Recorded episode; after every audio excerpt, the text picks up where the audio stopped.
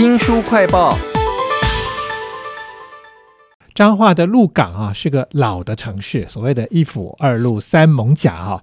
那里面有老街，非常的热闹。其实除了老街以外呢，还有很多灵异的传说，哦，像是旅馆可能要闹鬼，或者是公园非常的阴不清气哈。甚至还有一个传说是。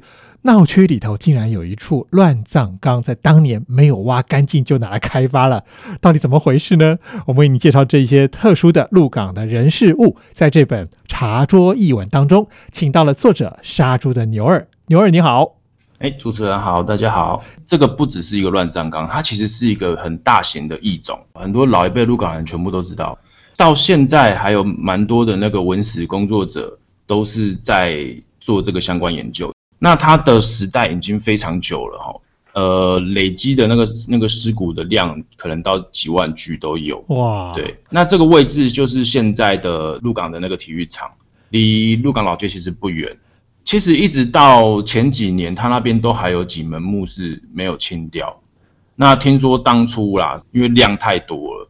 他那个挖的很深，都还一直挖下去都还有，那可能就感觉好像没完没了的样子，最后就草草填土就收掉这样。在这个地方到底还有没有什么灵异古怪的事情呢？大家来看这本茶桌异闻哦。我在书里面看到你好几次哦，谈到你很怕那种老旧的红棉床，台语叫什么？对，阿明城。对对对。为什么你会怕红棉床啊？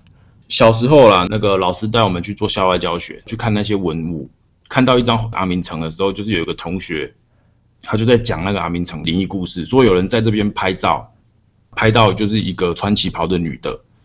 然后讲完的时候，那阿明城就可能是冷缩热胀还是怎样，那个木板的就噼啪就那声音，就直接吓到我们。然后就好几个同学就直接被吓哭了。这个牛耳其实在茶桌译文里头还把这个故事后面做了一些延伸啊。后来你吓到回家了以后，发现说你爸爸也买了一个旧的阿明城回来。对他那时候就是刚好也有买了一顶放在家里，那时候回去之后没几天就看到，就就也是吓到，而且还去收金哎！我觉得你把收金的那个藏在小巷子里头那种场景写的也非常的有气氛哎。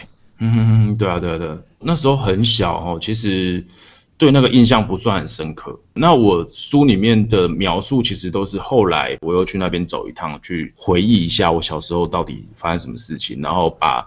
那个场景再把它记述下来，所以其实我在描写老街啊、老屋的时候，都是我人都是有回去看的，好认真哦。这是牛二所写的茶桌译文啊。那鹿港古董非常的多，你爸爸也是在卖古董的，对吧？对对对，他是他以前是卖古董的。对。那在这些茶桌旁边可以看得到的古董，有没有什么比较奇怪的东西呢？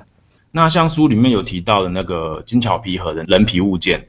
其实，在古物里面，人皮物件并不算少哦，尤其是各文化好像其实都有类似的这种做法。它只是有的可能会有问题，就可能常常听到说那种就会发出奇怪的声音啊。牛二其实在描述这个人皮崩皮的八角天地盒的时候，加了一些想象哈，比如说它为什么那么小。然后它里面装的是什么呢？然后又会有声音。那你还讲到另外一个古物件，它是用榫头合在一起，很难打开的，还特别请了一个开榫的人来开啊。对对对，那那个比较特别，它是因为那个打开里面是一个，我不确定它是人偶或者是一具小迷你的尸体这样，有一点那种干掉那种像木乃伊那种感觉。但是它的那个做法就是感觉那就是一个棺材里面。躺了一个人哇，对对对，就是蛮奇怪的东西啦。哇，好可怕！在这个茶桌译文旁边可以看到了古物件或古董，还有什么很奇怪的呢？你还讲到了有一个当年还有所谓的卖药郎，他带了很多违禁品啊。那有一些我真的一看也觉得很害怕，什么叫尸菇啊？这是什么东西啊？哦，对，因为其实我们接触这种古物的东西，就是会有一些奇奇怪怪的，像这种。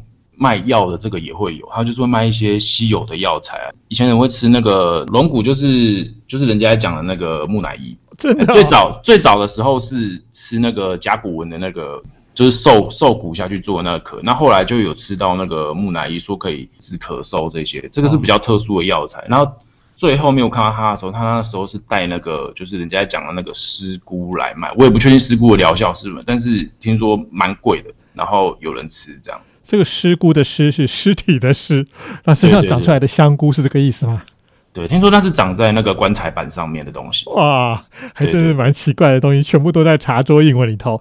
就是因为在鹿港，所以才多了一些好像很真实的那种色彩啊。后代子孙住在老房子里头，跟这些奇奇怪怪的事情通通活在一起的那个感觉啊。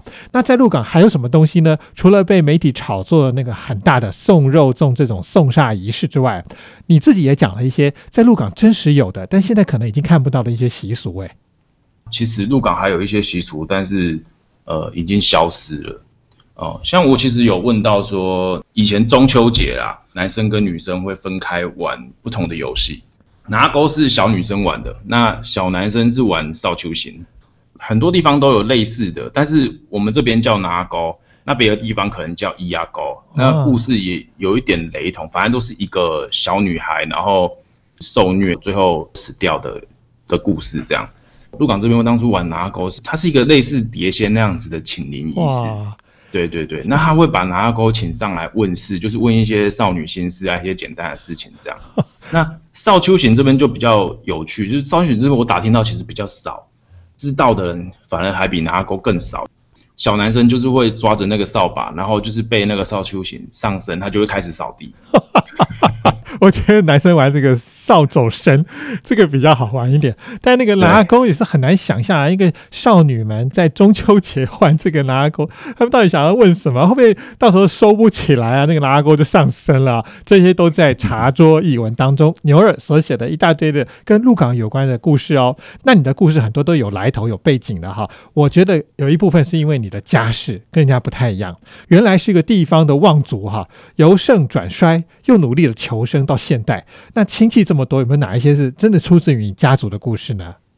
这些故事都我没有经历到，可能是我爸很小的时候经历的故事，就是等于就是我爷爷啦、我阿祖他们这一辈的故事。因为那时候他们在鹿港算是有钱呐，然后有房产，然后又有田产。他们以前就是开始衰败，就是到我爷爷开始衰败那时候，他们就。因为你也知道，就是没钱了，房子都没了，就开始到处乱搬家。就是啊，这里可以住，我们就住这里；那那那里感觉又更便宜，不然我们就住那里。这样子可以选择的房子其实就越来越少，那你就会开始会去挑到一些人家不住的房子。对，应该说很多人的。运气开始在走衰的时候，你的选择越来越少，你就开始会碰到一些奇奇怪怪的东西。这个应该是不止我家会这样子啊。我看你们曾经买过一个大宅，竟然是古代的衙门啊！哦，对对对，那个是我阿昼买的。那间宅子现在比较可惜是那间已经不见了。听我奶奶说，她从门口走到她的房间，她那时候住的房间要走要跨过九个门槛，对，就非常大一间的宅子这样。像我家他们后来打听的，就是反正住过的地方都不太好，就曾经是那种日治时期的私刑所啦，要不然就是古时候的衙门啊，都是这种怨气很重的地方啊。对，就是大家不愿意住，所以你就会比较便宜。其实我还看到一个故事，我觉得很有感受的是，真的只有在彰化才有，你们要去海边。要讨生活嘛，要去挖那些海产物啊，就挖一挖，那个水漫上来了，就快要被淹死了耶。呃，那是我奶奶的故事，因为其实以前很多家庭主妇啦，他们或是会去那个海边，会去挖一些这这种海产，然后可能家里可以加菜，那或者是就是带到菜市场去卖，赚一点钱这样子，就贴补家用。那时候我奶奶就是常常去，但是我爸那时候就一直跟他讲说不要去，那个很危险，但是他就不听啊。但是有一次他就是鬼在恰嘴，他跟邻居一起去，邻居就看说啊时间差不多了，好像要涨潮，就跟他讲说啊我们该回去了。我奶奶就跟他后个加个骨节的后，就因为他贪觉那一两下这样子，那个水就直接淹上来了，涨潮速度很快，他就根本就来不及走回来。是有一个阿伯没没恰嘴也加伯，他就。拉着他用油的，就是硬油把他拖回来，这样子，就反正我奶奶让他救了一命，这样。哦。后来就是我奶奶，她就也不敢再去了嘛，因为被吓到了。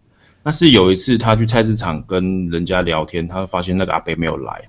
她那个朋友跟她讲说，就是早上她还有看到那个阿伯，但是那个阿伯就一直碎碎念说 “Mount Time Good”，哦，“Mount Time Good”。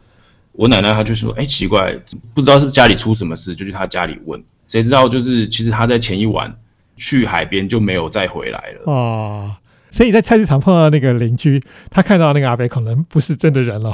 对，可能不是。